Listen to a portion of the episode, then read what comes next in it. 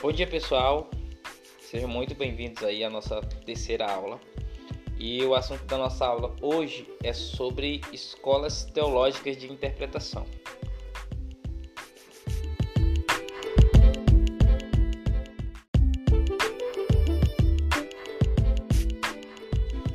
Então a gente conhece duas escolas assim que são antigas e que perduram até hoje, né? A maneira que elas têm de interpretar as escrituras. E quando a gente estuda essas escolas de interpretação, a gente sempre vai se reconhecer em uma delas, né? Então, quando você entender um pouco melhor sobre as escolas de interpretação das escrituras, você vai é, se identificar, você vai acabar é, se encaixando em uma ou outra. Então, é, Diego, quais são essas escolas que a gente pode se identificar? Então, a gente tem a primeira escola, que é a escola de interpretação lá de Alexandria, no Egito. Né? É, a escola de Alexandria ela tinha interpretação, um modo de, de interpretar as escrituras alegórico. Né? Então, é, a escola de Alexandria interpretava a Bíblia de maneira alegórica, grandes passagens de maneira alegórica. E a gente tem como o primeiro defensor né, dessa, dessa escola é o Clemente. Então, Clemente ele é um dos primeiros defensores dessa escola teológica que a gente entende como escola alexandrina, que é a escola de interpretação alegórica. É, a cidade de Alexandria ela foi fundada lá em 332 a.C.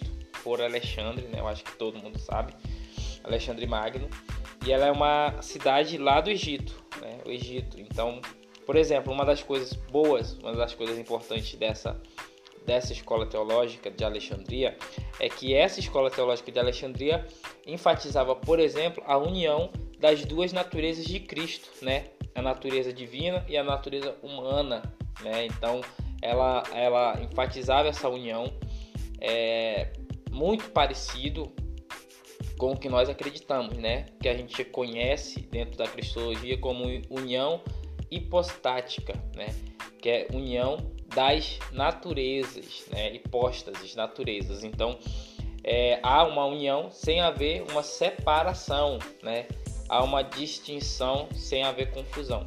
Então, a gente tem a natureza humana de Jesus e a natureza divina de Jesus. As duas naturezas é, são únicas e elas não se anulam, pelo contrário, elas se assumem mutuamente sem é, anular uma a outra. Então essa é a primeira escola de, de, de interpretação, Alexandria. E a gente tem a escola de Antioquia, né? Na Síria, Antioquia na Síria. Então, é, a escola de, de, de, Antioquia interpretava a Bíblia de maneira literal, né? Há uma exegese ali mais literal das escrituras, né? E ela enfatizava a distinção das naturezas, tipo assim, pegava a Bíblia é, os escritos ali e falava aqui é o Jesus humano, aqui é o Jesus divino, aqui é o Jesus homem, aqui é o Jesus Deus. Então sempre havia essa distinção ali é, na exegese é, das escrituras por causa dessa escola de Antioquia. Na escola de Antioquia havia essa distinção. Eles queriam identificar quem era que estava agindo naquele momento, se era o Jesus humano ou se era o Jesus divino. E para a escola de Alexandria, é, essa distinção é, não era tão enfatizada. Por quê? Porque eles enfatizavam a união das naturezas. Quando Jesus estava agindo, ele estava agindo como o homem Deus completo, né? E aí a gente tem a ideia de que Jesus é 100% homem e 100% Deus, porque quando ele age, não é só o Jesus humano que age, mas o Jesus divino também, porque não há divisão das naturezas, a união das naturezas. Mas a escola de Antioquia sempre enfatizava essa distinção ponto interessante para a gente é, ter em mente é que da escola de Antioquia, da escola de interpretação e exegese literal das Sagradas Escrituras, é que surgiram aí as maiores assim heresias da história da igreja. Não foi, por incrível que pareça, não foi é, por causa da, das interpretações alegóricas da escola de Alexandria, mas por causa principalmente da interpretação literal. Então, por exemplo, da escola de Alexandre, da, da escola de Antioquia, a gente tem é, uma heresia que a gente conhece como adocionismo, né? Então, o que que pregava os adocionistas? Eles pregavam que Jesus nasceu humano e que ele se tornou divino no momento em que ele foi batizado. Né? Então, isso é uma heresia que vai ser combatida ali nos concílios, por exemplo, de Nicéia e tal, né? É, que surgiu nessa escola de Antioquia, de interpretação literal das Sagradas Escrituras. A gente tem que entender que tem todo um contexto ali de agnosticismo, né? De, de pessoas que se que, que eram os íons, né? Pessoas que eram mais evoluídas entre aspas, né? Eles acreditavam isso, nisso, que eram mais evoluídas que os outros humanos. Então, há esse é, é, é, surge ali nesse meio, nesse contexto, o adocionismo, que pregava que Jesus tinha nascido humano, mas que ele se tornou divino no batismo. Também dessa escola a gente pode ver, por exemplo, o nestorianismo, que é uma distinção é, mais profunda das naturezas, né? Aí aqui há uma, uma, uma, um problema, né? Que eles vão negar a maternidade de Maria, ou seja, é, ele negava o Theotokos, né? É, o mãe de Deus. Eles afirmavam o Christotokos, ou seja, Maria não é mãe de Deus, Maria é mãe de Cristo humano, do homem de, de Jesus humano. Christotokos, ela é mãe de Cristo, né? É o que o nestorianismo pregava. Maria não é mãe de Deus, Maria é mãe de Cristo, né? O que a gente precisa enfatizar novamente dizendo é que quando Jesus encarna, ele assume a natureza humana. Então ele não é só humano, ele é humano e divino, ele é divino e humano. Então quando quando a gente entende o, Theotokos, o mãe de Deus, a gente não entende é, como se Maria fosse superior né, a Deus ou como se ela fosse anterior a, a Deus, a Jesus e tal. Não. O que a gente entende, no, o que é enfatizado no, é, na maternidade de Maria, né, no Theotokos, não é o aspecto de Maria, mas é o aspecto de Jesus. Jesus é humano e divino, não há uma separação ali das naturezas, mas há, mas há uma união. E aqui acontece a treta né, entre católicos e protestantes, porque é, a, a, gente, os protestantes, né, a gente tal, é, a gente assim, eu, eu me encaixo no grupo, né, mas eu não, não, não vejo dessa maneira. É, tem uma tendência a, a, a, enfatizar mais o aspecto de Maria, né? Tipo assim, ah, Maria, mãe de Deus, né? A gente é, é, enfatiza muito esse aspecto, né? O Theotokos, mãe de Deus, né? Mas o que a gente deve enfatizar quando a gente fala que Maria é mãe de Deus é o aspecto da união das hipóstases, da união das naturezas. Então, Jesus é homem, Jesus é Deus. Não há uma distinção, não há uma separação né? A distinção das naturezas, mas não há separação, a união, né? Que a gente entende como união hipostática. Então, o nestorianismo vai pregar isso. E aí vão surgir outras heresias também é, nessa a partir dessa escola, né? É, de interpretação literal a gente tem, por exemplo, uma espécie de e as heresias que surgem ali.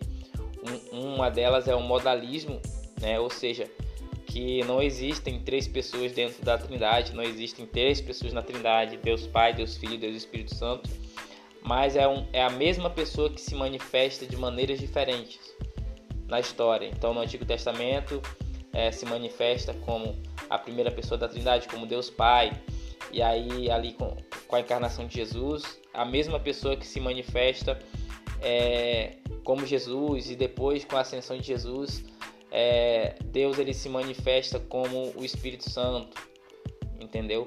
Só que isso é uma heresia, né? Porque são na Trindade são três pessoas, né?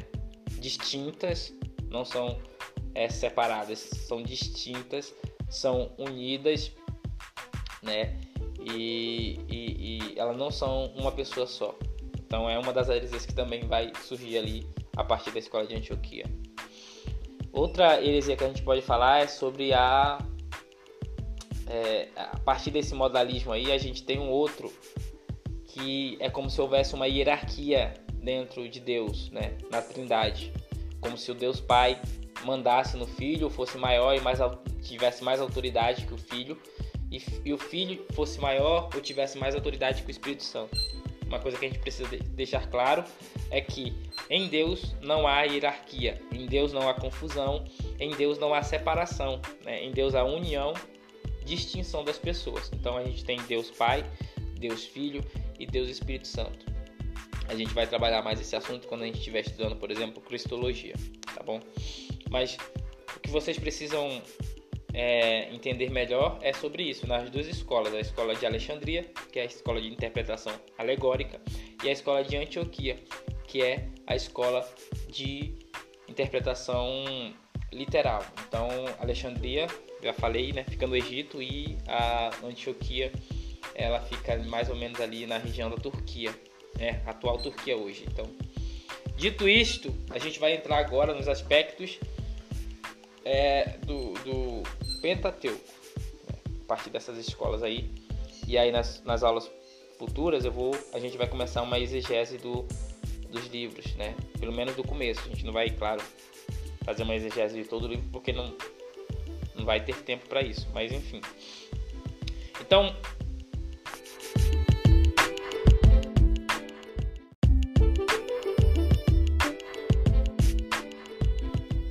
isso, eu acho que a gente pode agora falar um pouco sobre o método histórico crítico hum, que tem assim quatro fontes principais né, que compuseram o Antigo Testamento. Basicamente, os cinco primeiros livros ali tem quatro fontes principais que a gente vai entender de acordo com esse método histórico crítico de interpretação né, das escrituras, de análise das escrituras, que não foi, por exemplo, Moisés o autor, é, o escritor, o autor escritor é, do Pentateuco, né, do, da Torá, mas foram aí essas quatro fontes.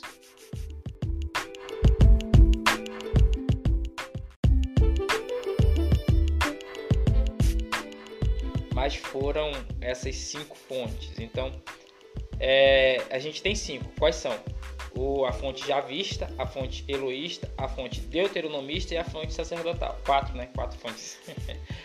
a fonte sacerdotal são quatro fontes ali que, que compuseram, compilaram o Antigo Testamento. Então, cada uma dessas fontes elas vão ter características próprias. Vamos falar, por exemplo, da fonte javista.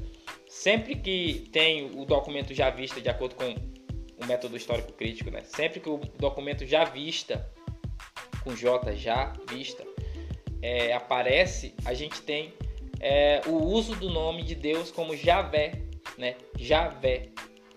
As Bíblias da gente traduzem o nome Javé como Senhor. Então, é, Senhor, sempre que o documento Javista aparece na, na, na Bíblia, a gente vê Deus com o nome Javé. Né? E a gente vê um Deus antropomorfizado, ou seja, é um Deus que aparece com figura humana. Né? A gente, por exemplo, no caso de, da visita dos anjos ali, é a Ló, a visita dos anjos a Abraão, a, a, a Jacó lutando com, com o anjo, né? Prevalecendo. Então, sempre que aparece um Deus com forma humana, né? Deus com aspectos antropomórficos, isto é, com aspectos humanos, a gente tem o documento já vista, ali pulsando é, é, nas Sagradas Escrituras. Então, é um documento que foi composto né, lá no início da monarquia, tradicionalmente se atribui no início da monarquia é, de Saul e tal, ali no século 10 ou 9 a.C., dependendo. E ele se atém ao homem. Então, por exemplo, é, o, o, documento já vista, ele, ele conta histórias que, que tem como centralidade ali é, a, a, o contexto humano, o homem, né? Então a gente tem muito isso na Sagrada Escritura, contando a história do homem, do processo do homem, né? Então ele se atém ao homem, ao antropomorfismo para Deus, por exemplo, lá no capítulo 2 de Gênesis, a gente vê Deus moldando o homem do barro, né? Deus como uma figura de um oleiro, né? Que molda o homem a partir do barro. Então, é, a gente tem um Deus antropomorfizado, ou seja, um Deus que molda um homem como se ele fosse um oleiro, né? A gente tem Deus andando com Adão ali no, no Éden. Então a gente tem toda essa questão aí e essa, essa, esse Deus que tem formas humanas faz parte da tradição é, já vista.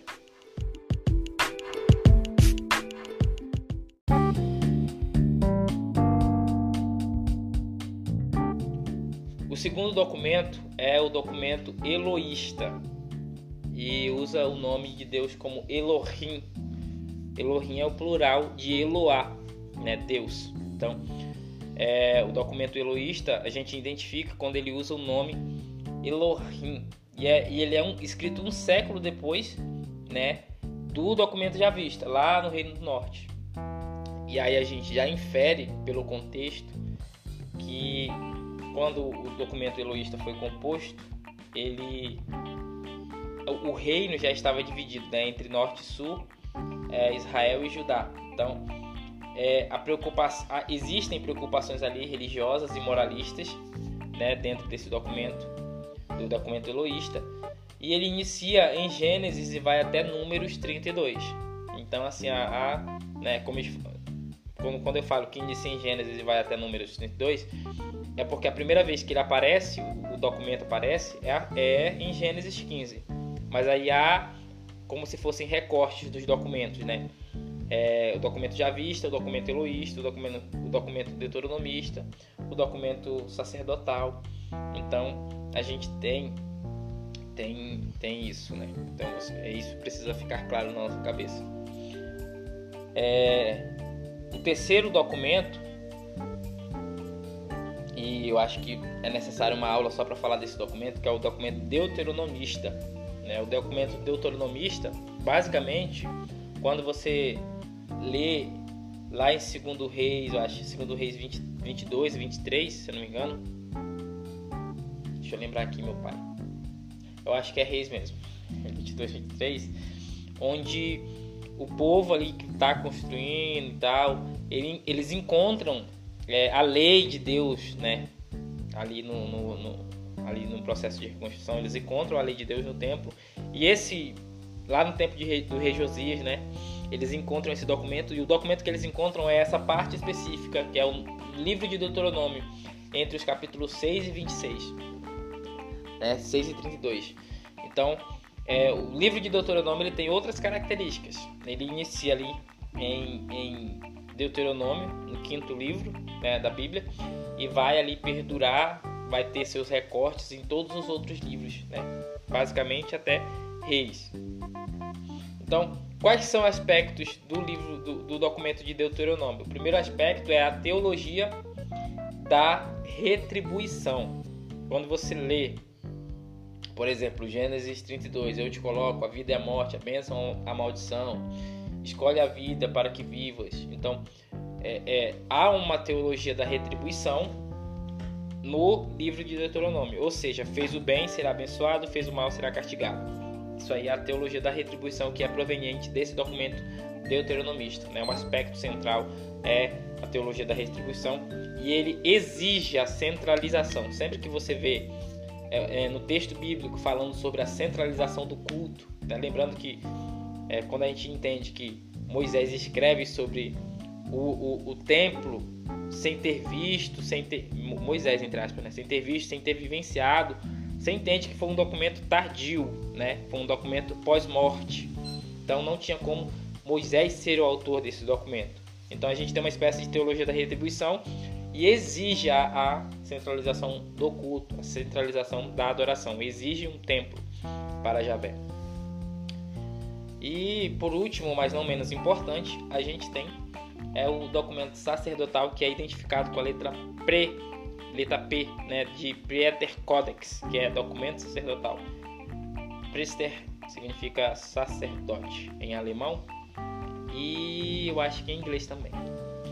Então, o documento né, é, sacerdotal ele tem um interesse, por exemplo, nas cronologias, nas genealogias, nos rituais, na adoração, na lei, né?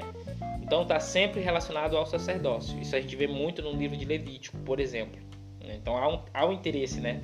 No livro de Gênesis, sempre que a gente vê a genealogia, ou a cronologia fulano gerou ciclano, tal, tal, tal. A gente tem aí o documento sacerdotal pulsando nas veias do Antigo Testamento.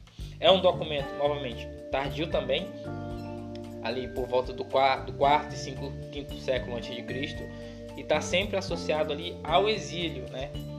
ao exílio na Babilônia, que foi o momento em que as pessoas, os grupos ali, os rabinos, não existia rabino na época, né? Mas os grupos vão, vão ter que escrever a lei para não esquecer, por causa de toda a contextualização. É,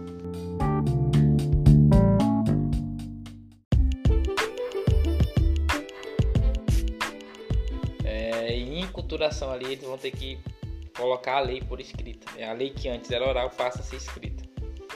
Então, é, exige obediência à lei, documento sacerdotal, e ele se estende também ao longo de Gênesis e Números. Então, esses são, esse é o método histórico crítico que analisa é, o Antigo Testamento a partir de quatro fontes, que é J, E, D e P. Né? Javista, Eloísta, Deuteronomista e Sacerdotal. São as quatro fontes aí que é, a gente tem é, dentro dos documentos ali é, do Antigo Testamento, né? E o seu autor principal, autor não, né? O seu divulgador, difusor foi Julius Verhausen, que era um protestante.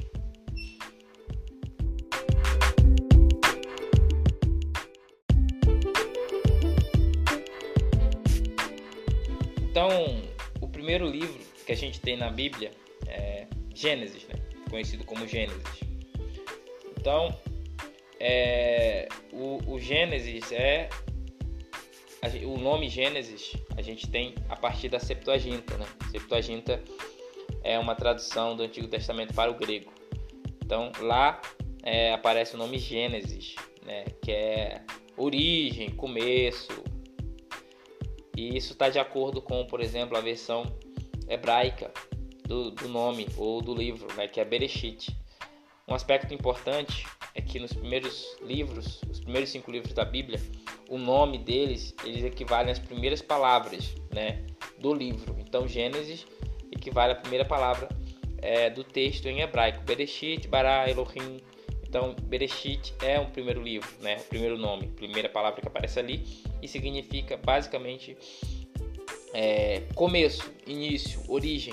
E a gente já entende pelo, pelo termo né, que ali é um livro das origens, origem de todo mundo, origem dos primeiros homens, origem dos primeiros povos, origem é, do povo de Deus em si, que a gente vai ter lá no capítulo 12 em Abraão. Né? Então, assim, a gente vê a história das origens. E nesse livro de Gênesis tem coisas muito interessantes que é a criação, a criação e a recriação. Então, por exemplo, Deus cria o homem em Adão e Eva, destrói a humanidade por causa do pecado e recria o homem em Noé. Então, é, a, gente, a, gente, tem esse, esse movimento de criação e recriação, criação e recriação. O que, que a gente precisa entender sobre, a partir dessa, desse entendimento das escolas teológicas, é que todo texto ele tem um gênero, ele tem um contexto histórico, um contexto literário, ele tem um enredo e uma teologia por trás desse texto. Então, Diego, o que, que é o gênero. O gênero, gente, é um grupo de textos que exibem, que têm em comum uma ou mais características. Por exemplo, eles têm conteúdos, estruturas, linguagem, função, estilo, humor, né, que são bastante semelhantes. É isso que caracteriza um gênero. Um gênero é um conjunto de aspectos de um texto é, que são comuns desse, né, é, que são comuns a esse texto. Então, todo texto da Bíblia ele se encaixa em um gênero. E aí a gente tem que ter bastante cuidado para a gente entender que, para a gente não interpretar um, um, um, texto poético como um texto é, histórico. Né? Então a gente tem toda essa, essa, essa questão, a gente tem que entender qual que é o gênero literário daquele texto.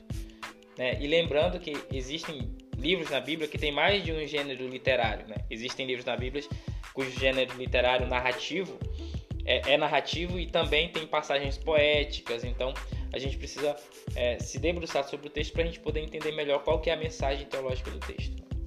Dito isto, né, é, contexto histórico, para quem o texto se direciona, né, a quem, é, em que contexto, o que, que fazia parte daquele contexto é, do texto. Então a gente precisa entender e a gente tem que entender o contexto literário, né? a literatura que estava em voga naquela época, a maneira que as pessoas expressavam as ideias. Né? A gente tem que entender um enredo e lembrar que tem uma teologia por trás. A verdade não é o fato narrado ali.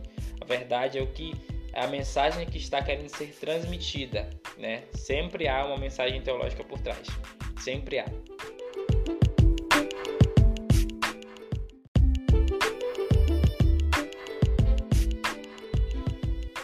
Então, para a gente finalizar, é, vamos voltar para a história teológica agora é, do livro de Gênesis, né, que é uma criação ex nihilo creatio ex nihilo, ou seja, uma criação a partir do nada. Né? Então, há uma história teológica por trás, é um livro de fundamentos, de estabelecimento de, fun de fundamentos. Né?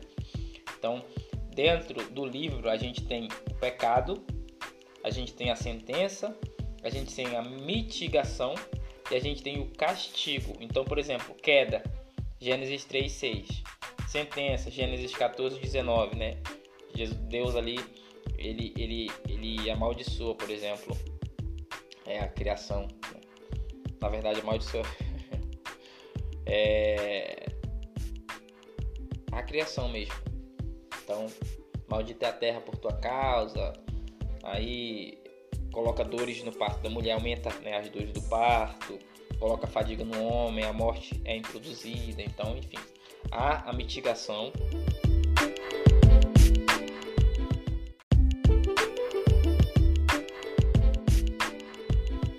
Então, há uma espécie de mitigação de um alívio, né, de uma é, um alívio mesmo. E há o castigo, então a gente tem Caim, a gente tem esse processo também, né? É, Caim existe a queda, a sentença, a mitigação e o castigo. Se a gente analisa Caim, né, é quando ele mata o filho, o, o irmão, né? E aí tem a sentença de Deus, né? É, você vai ser errante, né, pela terra, maldito será, enfim, errante pela terra. A, a mitigação, tipo assim, é, o homem que te encontrar não poderá te matar, e há o castigo de Deus na vida dele, né? Que é ele é afastado da ele mesmo se afasta da presença de Deus. Então, há tudo isso no dilúvio também, na Torre de Babel também, nos filhos de Deus ali em Gênesis capítulo 6, há esse processo de é, é, pecado, sentença, mitigação e castigo. E isso está muito evidente assim, no, no, livro de Gênesis. Há, há sempre esse processo: queda, pecado, né? Sentença do pecado, a, a a consequência desse pecado. Há uma, uma espécie de alívio, né? Deus ele faz, por exemplo, no caso de Adão e Eva, ele, ele provê roupas, né? Feitas de animais, de cordeiro. Então, ele veste Adão e Eva, né? Então há uma mitigação ali e há o castigo, né? Que é a expulsão né? da presença de Deus. Então, é um aspecto que é muito evidente no texto de Gênesis. Lembrando que quando Gênesis foi escrito, é, o hebraico, por exemplo, é uma língua é, não tão antiga quanto as outras que existiam. E, a, e se Adão foi, de acordo com a interpretação literal, né, que eu não sou dessa interpretação literalista, eu sou mais alegórico. Então, se Gênesis não foi escrito, se Gênesis é, não foi escrito na língua hebraica, em que língua ela foi escrita? Então, se Adão é um nome hebraico, né? Então a gente já pode inferir a partir disso que Adam não era o nome do primeiro homem, ou pelo menos é, poderia não significar um homem literal, né? porque a língua hebraica não existia é, no momento em que Adão foi criado. Então, como que ele se chamava Adão e ela se chamava Eva, se são nomes hebraicos e o hebraico ainda não existia nessa época. O hebraico ali remonta meados ali do segundo milênio antes de Cristo. Então não existia esse esse essa palavra, né? Lembrando que Adam, Adam é, é, significa humano, né? E vem de terra, Adama, né? terra, é como se fosse algo como terroso. Então, sempre que a gente lê uma história que a gente encontra a palavra, tipo, por exemplo, se eu lesse uma história e encontrasse que o nome do homem era homem, eu já iria entender que é uma história alegórica, que não é uma história literal. Mas a gente tem isso, né, na Bíblia. A gente tem esses casos aí que a gente precisa estudar e entender melhor, se debruçar sobre o texto para a gente poder entender o contexto literário, histórico, teológico, para a gente poder é, ter consciência do texto. em, em Gênesis, ali no, quando fala de Adão, a gente tem três né, aspectos. O nome Adão como espécie, ou seja, espécie humana, Adam, espécie humana. A gente tem Adam como indivíduo masculino, o homem né, masculino. E a gente tem Adão com um nome pessoal. Então a gente tem três aspectos no texto bíblico. Adão como espécie, Adão como indivíduo masculino, como homem, e Adão como nome pessoal.